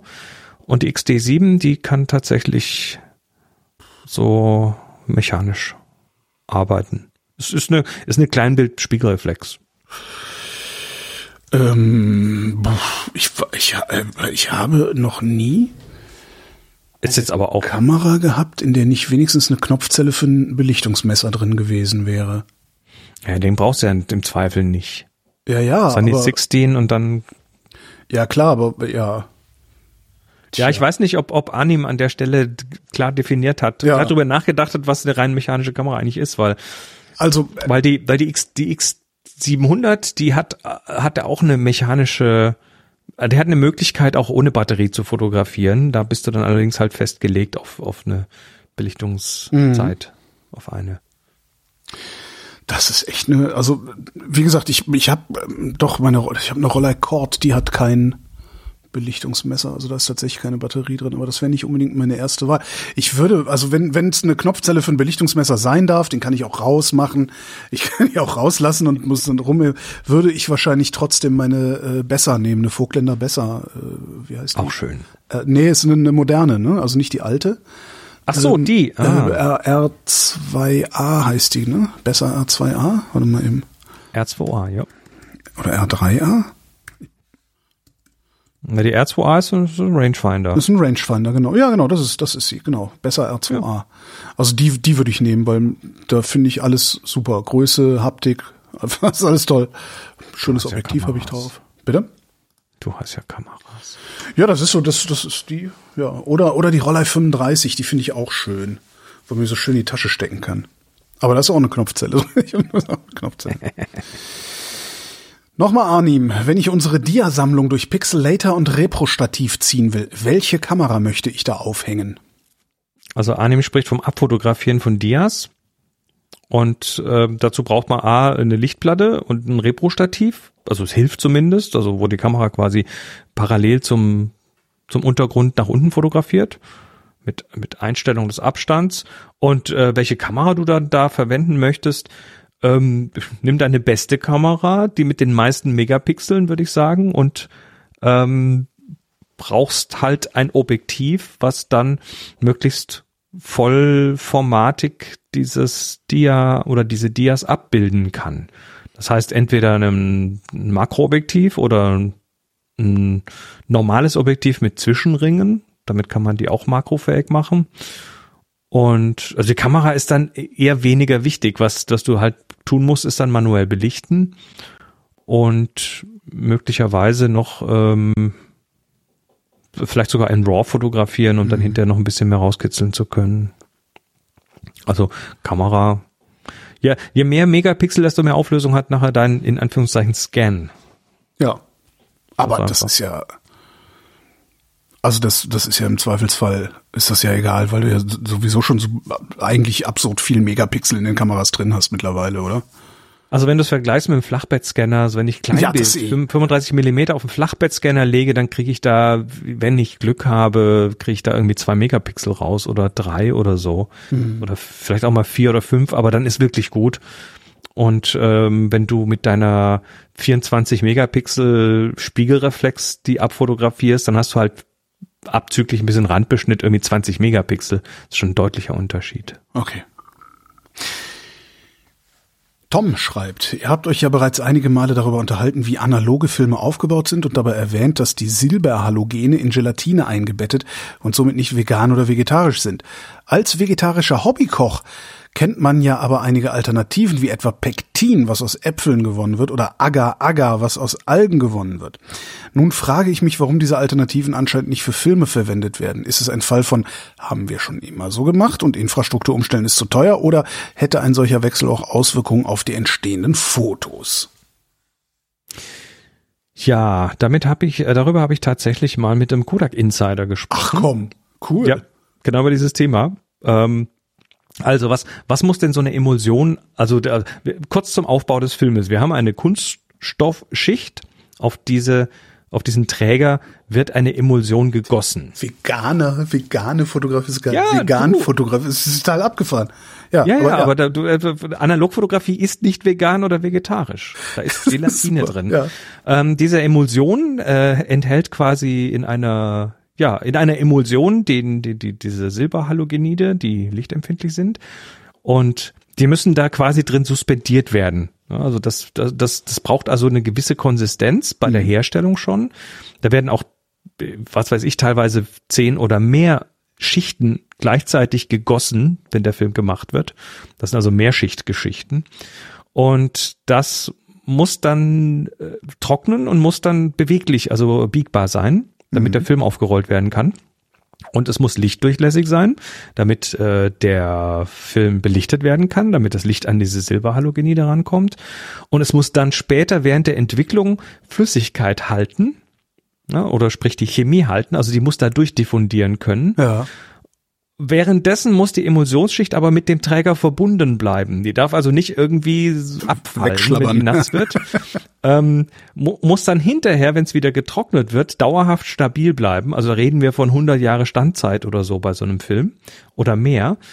Ähm, und das war dann tatsächlich so, dass die Firma Kodak, weil diese, weil diese, weil diese Gelatine ähm, so hochwertig sein musste, haben die damals im, im im, auf dem Markt, da wo man Gelatine nämlich kauft für Essensherstellung, mhm. hier äh, äh, Wackelpudding und so und alles mögliche andere, ähm, war, der, die, war die Qualität nicht gut genug. Da hat Kodak dann äh, Rinderfarmen gegründet. Die haben in den, ich weiß jetzt nicht mehr wann das war, aber so in den 60ern muss das gewesen sein oder früher, haben die tatsächlich, war, war Kodak mal eine Zeit lang der größte Rinderfarmer der USA. Nur für Gelatine? Für Gelatine, weil die, weil die Qualität auf dem Markt nicht gut genug war. Und dann sind die Überschüsse der Produktion sind dann in die Nahrungsmittelindustrie verkauft worden. Ja, ja. Ich also denke nur gerade, so die, die, die, also der Grad an Ausbeutung anderer Lebewesen, das ist wirklich ja. dramatisch, ähm, was wir Menschen da zu tun in der Lage sind. Also es ist und Kodak hat viele Experimente gemacht ja. zum Thema alternative äh, Beschichtungen, die diese Eigenschaften haben, damit da hinterher Fotografie in entsprechender Qualität rauskommt. Und äh, also heute ist es schon lange nicht mehr so. Also mittlerweile ist, ist diese Gelatine, die man so als Abfallprodukt aus der aus der ähm, aus der Tierhaltung bekommt, ist ist deutlich gut genug für Filme. Ja. Das heißt, äh, heute ist das ist, heute geht das wieder andersrum. Aber du hast ähm, sie haben sie haben es versucht und gesagt, ja, natürlich wäre das ein das wäre ein Verkaufsargument zu sagen, unsere Filme sind vegan, hat aber bisher noch niemand geschafft, weil ganz viele das versucht haben, also weder mit Agar oder mit Pektin oder sonst was ist es möglich, diese Eigenschaften nachzubilden. Mhm. Das geht einfach nicht. Wäre mal interessant, wie viel, wie viel Gelatine, also wie viel, wie viel Tiere schlachten wir, um fotografieren zu können 2022? Ja, das, das, ist, das ist immer was, was, die Frage. Schlacht, schlachten wir die Tiere, um fotografieren zu können oder na, man kann äh, das ja einpreisen, ne? Also das, das, das lässt sich ja rechnen. Also du brauchst halt mehr Datenpunkte. Du kannst nicht einfach nur sagen, wir schlachten tausend Tiere, äh, essen die auf und die Reste tun wir in Fotos, sondern du kannst ja auch sagen, wie viele Tiere würden weniger geschlachtet, wenn es überhaupt mhm. keine Analogfotografie gäbe. Weil das beeinflusst natürlich auch die Nachfrage. Ne? Also finde ich schon, finde ich interessant mal. Einfach nur, um, um eine, eine, eine, eine Vorstellung der Dimension zu haben, die es hat, weil in den 60er Jahren äh, war das offensichtlich Wie würde man das rechnen? Wie würde man äh, rechnen? Also du, du musst erst mal gucken, wie viele, wie viele Gramm Gelatine befinden sich denn auf einer Rolle Film? Genau. Wie viel wird denn noch gekauft? Genau. Wie, äh, und so weiter. Genau. Ja. Wie viel Gelatine fällt aus einem Tier? Ich, was auch immer Sie nehmen, nehmen Sie Schwein, nehmen Sie Rind. Also wie viel Gelatine fällt aus einem Tier raus? Wie viel Tier, also wie viel Tiere brauchst du per se schon mal, um sämtliche Filme pro Jahr herstellen zu können? Also wie viele Tiere müssen sowieso geschlachtet werden, um die Gelatine für die Filme zu kriegen? So, und da brauchst du dann noch frische Datenpunkte dazu. Da musst du dann halt gucken, wer nimmt sonst noch Gelatine ab? Ja, weil wenn die Nahrungsmittelindustrie 99,999 Prozent der Gelatine abnimmt und das restliche 0,001 Prozent ähm, bei der Fotoindustrie liegen bleibt, machst, machst du kaum noch einen Unterschied. Ja. ja. Aber wenn das Verhältnis andersrum ist, machst du halt einen großen Unterschied.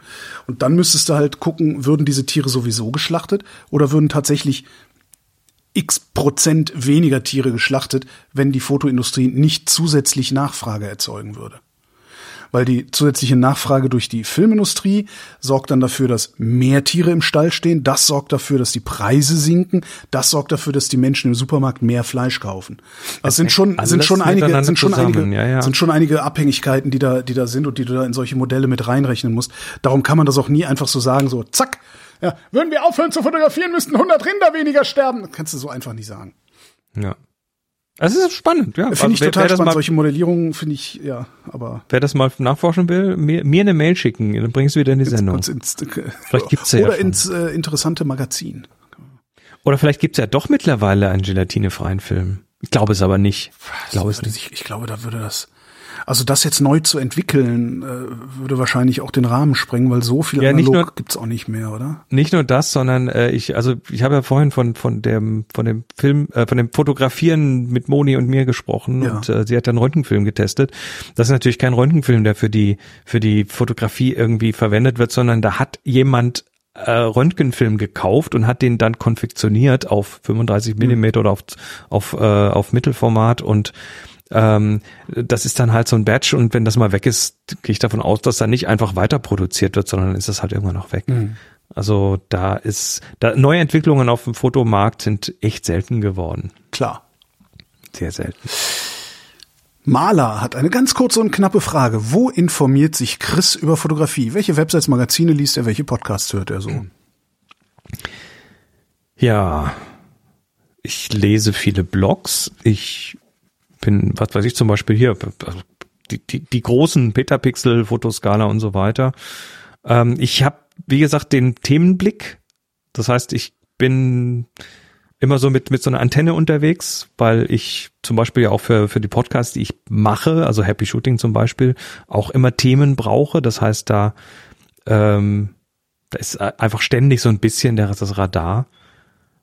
Und ansonsten über die Community. Also kommen, vor allem auf Twitter kommen halt viele Sachen auch äh, zu mir hin, weil ich, weil ich mich mit dem Thema beschäftige. Ja, dann sagen Leute, so. dann schicken mir Leute was und sagen, hey, guck mal, das ist doch interessant, könnte Ja. doch interessant sein für dich. Christine hat keine Frage, sondern eine Anmerkung. Die lese ich jetzt nicht vor, weil Anmerkungen bitte in die Kommentare. Das hier ist für Fragen. Jan. Jan hat ganz viele Fragen reingeschrieben und fängt an mit Hi. Bin von analog auf iPhone 13 Pro umgestiegen und habe viele Fragen. Zum Beispiel, wie funktionieren Tiefeninformationen in RAW-Bildern? Was genau kann man nachträglich noch verlustfrei verändern? Kann ich den Fokuspunkt AK schärfen, Wurst verlustfrei verschieben? Welchen Unterschied macht es beim Fotografieren mit dem Smartphone, ob man die Belichtungskorrektur verwendet oder ob man den manuellen Modus ISO Belichtungszeit modifiziert? Welche Variante setzt man für welchen gestalterischen Zweck ein? und noch mehr. Fangen Das sind so uns, unsere ersten drei Sendungen quasi. Genau, das sind nochmal. unsere, wenn nicht sogar noch ein bisschen mehr. Ne? Wir hatten sogar eine ganze Sendung über iPhone, also Smartphone-Fotografie. Ja, mach mal. Wie funktionieren Tiefeninformationen in RAW-Bildern? Ähm, weiß ich doch nicht. Also es gibt da mit Sicherheit. Also. In der Regel werden die, also da- da- das iPhone nimmt Tiefeninformationen auf beim Fotografieren. Ja. Und in der Regel werden die dargestellt und vermutlich auch abgespeichert als, ähm, als Tiefenmap und die ist in der Regel in Grautönen. Das heißt, du hast äh, Sachen, die näher sind, sind heller und Sachen, die weiter weg sind, sind dunkler. Das heißt, du hast im Prinzip das äh, gleich groß wie das Bild nochmal als zusätzlichen Kanal im Bild und da ist dann mit entsprechend, ich, aber das wird als Grautöne dargestellt. Intern sind das halt höhere oder kleinere Zahlen. Ja, was haben wir denn noch? Das ist die Tiefenmap. Was genau kann man nachträglich noch verlustfrei verändern? Da Gibt's redest du vom Porträtmodus, also von diesem Ah. Modus, bei dem, ich nehme es an, wenn Ja, es um Tiefeninformationen geht, geht es um den Porträtmodus und ähm, ja, verlustfrei. Also diese tiefe Information zusammen mit dem Bild, was da die Kamera hat, da, damit lässt sich natürlich ähm, die, die Schärfentiefe verändern. Also man kann quasi virtuell eine Kamera draufrechnen. Und ähm, wie verlustfrei das ist, keine Ahnung. Also, ja. Tja, also das sind, das sind so Fragen. Und auch das, das Verschieben des Fokuspunktes oder der Schärfenwurst, ähm, wie viel Verluste das sind. Also du hast in der Regel ist, liegt dem unterliegt dem Ganzen ein relativ scharfes Bild, also ein Bild, Ja. das viel Schärfe von vorne bis hinten hat und wo hinterher diese Unschärfe dann basierend auf der äh, Depth Map quasi draufgerechnet wird. Und äh, insofern würde ich davon ausgehen, dass in dem Bereich, wo die Schärfe liegt, die wenigsten Verluste sind. Also, wobei definiere Verluste. Weil wenn du Unschärfen reinrechnest, dann ist das ja kein Verlust, sondern dann ist das eine beabsichtigte Unschärfe.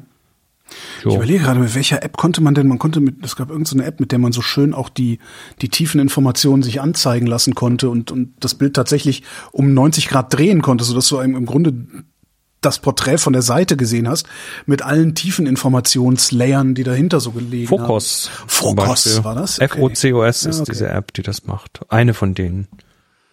Welchen Unterschied macht es beim Fotografieren mit dem Smartphone, ob man die Belichtungskorrektur verwendet oder ob man im manuellen Modus ISO Belichtungszeit modifiziert? Darf, oh, welche Variante? Ja, ich habe eine Antwort. Ja, okay. Ich, ich habe oder zumindest eine Vermutung und zwar bietet dir das Phone, beziehungsweise sagen wir so, der, der Mensch, der da programmiert, der bekommt vom Phone eine API gestellt. In diesem Fall ist das eine Kamera-API. Das heißt, äh, der, du, du sagst der Kamera, hier, mach mal das, mach mal heller, mach mal dunkler und die Kamera macht dann irgendwie schon das Richtige. Ähm, und jetzt liegt es an dieser API, wie viel Detailzugriff auf die Hardware, sprich auf Blende und so weiter, man dann zulässt. Und du kannst die ISO kannst du, äh, glaube ich, über diese API einstellen, die Belichtungszeit auch. Mhm. Und äh, wenn man an der Belichtungskorrektur dreht, vermute ich mal, ist das rechnerisch eh nur so, ein, so eine Kombination aus ISO und Belichtungszeit. Insofern, aber was da die Kamera genau tut, es ist deren Geheimsüppchen, da ja. habe ich keinen Einblick rein. Machst du das eigentlich? Also wenn du, wenn du mit dem iPhone fotografierst, gehst du dann hin ja. und überlegst dir, also nimmst eine manuelle App und, und sagst hier. Äh, nee, ich gehe, also Beispiel nochmal, ähm, äh, Herrenhäuser, in der Sendung ja. dieses, diesen Pavillon, den ich da mit dem iPhone fotografiert habe, da haben wir ein relativ düsteres Bild, aber diesen einen sehr hellen Pavillon in der Mitte. Ja. Und äh, der wäre überbelichtet gewesen, wenn ich der Kamera einfach erlaubt hätte, ihr Ding zu machen. Ja.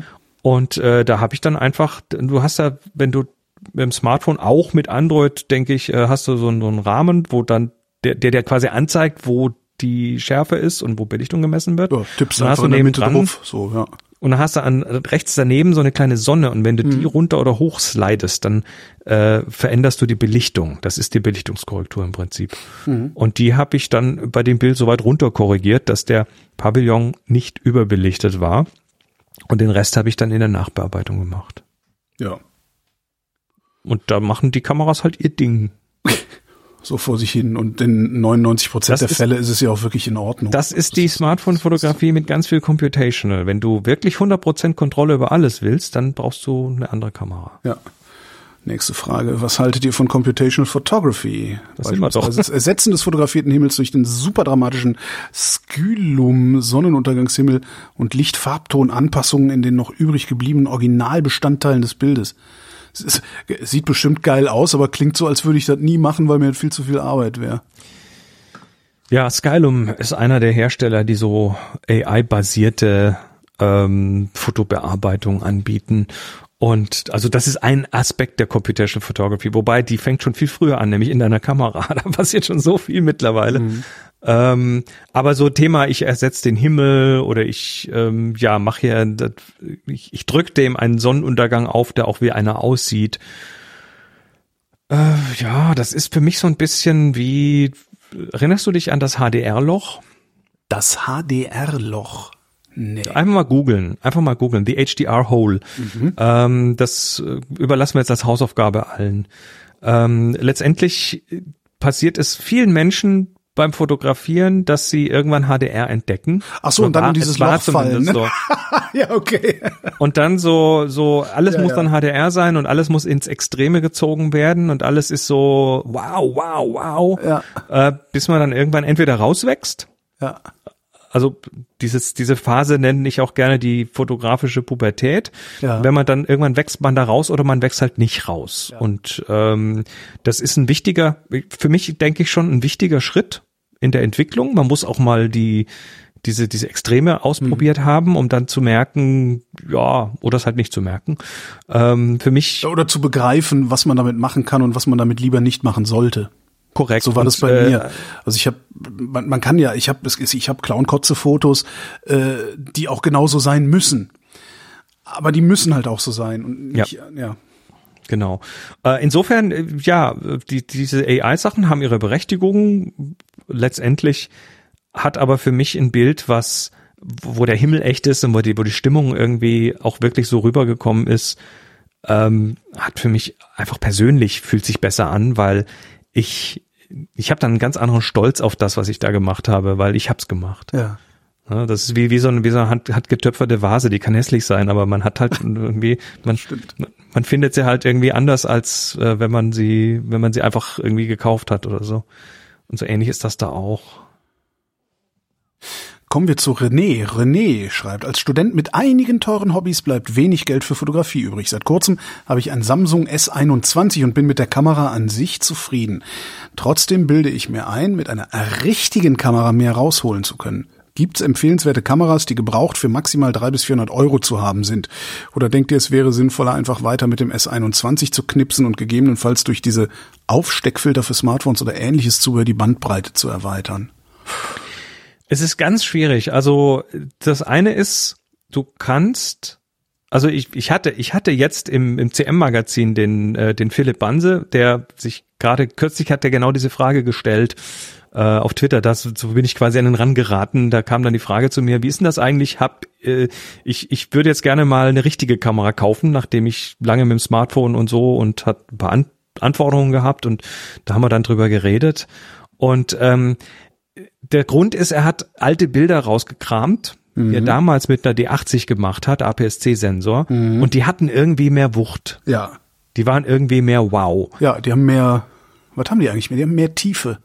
Mehr, ja, Tiefe, mehr Tiefe, ohne Tiefenschärfe zu haben, notwendigerweise. Du, du hast, du hast eben, und das ist das Ding, der große Sensor, der macht ein Ding. Also der, der, der APS-C-Sensor oder, oder Full-Frame ist halt deutlich größer als das alles, was in deinem Handy drin sein kann. Ja. Und äh, der APS-C-Sensor macht halt ein anderes, eine andere Art von Bokeh, eine andere Art von Unschärfen im Bild. Mhm. Und damit wird der Kontrast auch stärker zwischen den Schärfen und den Unschärfen. Ja, wir haben einen Porträtmodus in den Smartphones, aber nein, du kannst damit das Bokeh eines größeren Sensors nicht wirklich 100% nachbilden. Ja. Da wird, da wird, da kommt eine Software und die macht ganz viele tolle Sachen und es ist für 90% aller Fälle super. Aber die letzten 10% die kriegst du tatsächlich immer noch nur mit einem größeren Sensor. Mhm. Da haben bisher alle mathematischen Computational äh, Verfahren äh, das ist so also der Holy Grail, ne? Da, wenn das jemand wirklich eins zu eins kopiert bekommt. ja, dann, ja, aber dann, also, ja.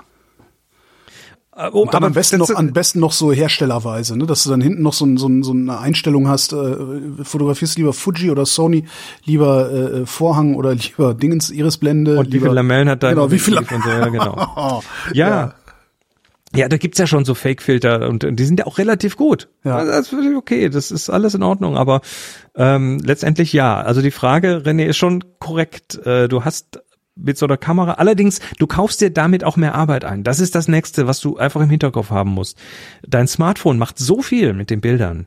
Was dieses, also da wird nicht nur irgendwie eine Schärfe reingerechnet, sondern da wird auch mittlerweile geguckt, wo ist denn der Himmel? Ah, da mache ich den mal ein bisschen blauer. Und wo ist die Wiese? Ah, die Wiese da unten, die wird ein bisschen anders noch, die wird noch saftiger. Und mhm. dann äh, die Hauttöne, ah, die werden noch ein bisschen gerade gezogen. Und du hast hinterher relativ viel automatisierte Bearbeitung im Bild, die dir hilft. Und du hast irgendwann das Gefühl, boah, das sieht ja immer so aus, wenn es aus der Kamera kommt. Und dann nimmst du kaufst du eine gebrauchte Spiegelreflex und bist erstmal völlig enttäuscht, weil das, was da rauskommt, ist zwar von der Schärfe irgendwie cool mit dem Bokeh, aber äh, du musst dann hinterher noch in der Regel noch ein bisschen bearbeiten, bis das dann so rund kommt, ja. wie es soll. Trotzdem, äh, ich bin da auch, also, also als, während des Vorlesens habe ich schon gedacht, also ich, es gibt ja so, diese Sony Nex NEX Serie, die kriegst du mittlerweile wirklich hinterhergeschmissen. Vor allen Dingen, wenn du irgendwie so einen Nex 4, Nex 5 nimmst. Ähm, die sind dann zwar auch schon zehn Jahre alt oder sowas, aber wenn, ich meine, wenn der Sensor noch in Ordnung ist, holst du dir einen neuen Akku, hast dann da im Zweifelsfall auch dieses, dieses Kit-Objektiv, was für 16 ja, bis 50 Millimeter. Und ich, also es würde mich wundern, wenn du da mehr als 250 Euro für hinlegen hm. musst. Äh, und da, das, ja. Das andere, wovor ich ein bisschen warne, ist, äh, wir, wir sind natürlich mittlerweile durch unsere Smartphones wirklich faul geworden. Also mhm. du hast ein Gerät, das ist immer online, du kannst mal ganz schnell irgendwie ein Bild auf Insta schicken oder sonst wohin. Stimmt, du ja. hast, du hast äh, alles an Bord. Das heißt, du machst dann, was weiß ich, auf der Rückfahrt, auf der Heimfahrt in der S-Bahn machst du mal schnell noch irgendwie fünf Bilder und mhm. postest die auf deine Social Media. Ähm, Eine zehn Jahre alte Digitalkamera einzuschalten, Dauert schon mal zwei Sekunden. Genau, die muss man ja, booten jedes Mal. Nicht nur, ja? nicht nur das, sondern dann hast du hinterher noch die Notwendigkeit, äh, dir erstmal noch mit dem Kartenlaser die Bilder in den Rechner zu holen, die dann ja. dort zu oh bearbeiten oh und dann musst du, du hast, du arbeitest, äh, du erzeugst dir quasi durchs Fotografieren einen, äh, einen, einen kleinen Berg Arbeit, der in der Zukunft mhm. liegt. sprich der noch vor dir liegt. Das ist ein Berg, der erklommen werden möchte, Ja. weil äh, das ist der Unterschied zwischen ich habe eine geile Kamera, die toll ist, oder ich habe einen Briefbeschwerer. Ja. Und äh, das, das, das ich sehe es halt immer wieder. Also ich will, René, ich will dir jetzt ja nicht davon abraten. Das ist total geil, mit einer richt- in Anführungszeichen richtigen Kamera zu arbeiten. Ähm, aber du hast ein kleines Berglein zu erklimmen. Das musst du lernen. Da musst du auch irgendwie, das musst du in deinen Tag einbauen. Ansonsten hast du 300, 400 Euro äh, Genau. Und dann fängst du und an, hast nichts davon. dann fängst du an, dir Gedanken zu machen über Blenden, Belichtungszeiten und solche Sachen, hörst dann so eine Sendung wie unsere und machst dann erstmal 500 miese Fotos, weil du auf einmal anfängst drüber nachzudenken, was du denn da eigentlich tust. Da wäre ich, äh, da würde ich raten, geh doch mal bei bei Vrind äh, in der Kategorie Fotografie ganz zurück an den Anfang Genau. Und hör dir und an, hör dir die ersten zehn Sendungen ist. an. hör dir die ersten zehn Sendungen an und äh, wenn du dann noch Bock hast, dann ist das richtig für dich und dann mach das, ja, natürlich. Ein herrliches Schlusswort. Chris Marquardt, vielen Dank. Danke dir. Und euch vielen Dank für die Aufmerksamkeit. Werft weiter Fragen ab, sonst müssen wir die Sendung einstellen, ihr wisst das. Und lest das CM Magazin. Natürlich. Sonst kommen wir rum.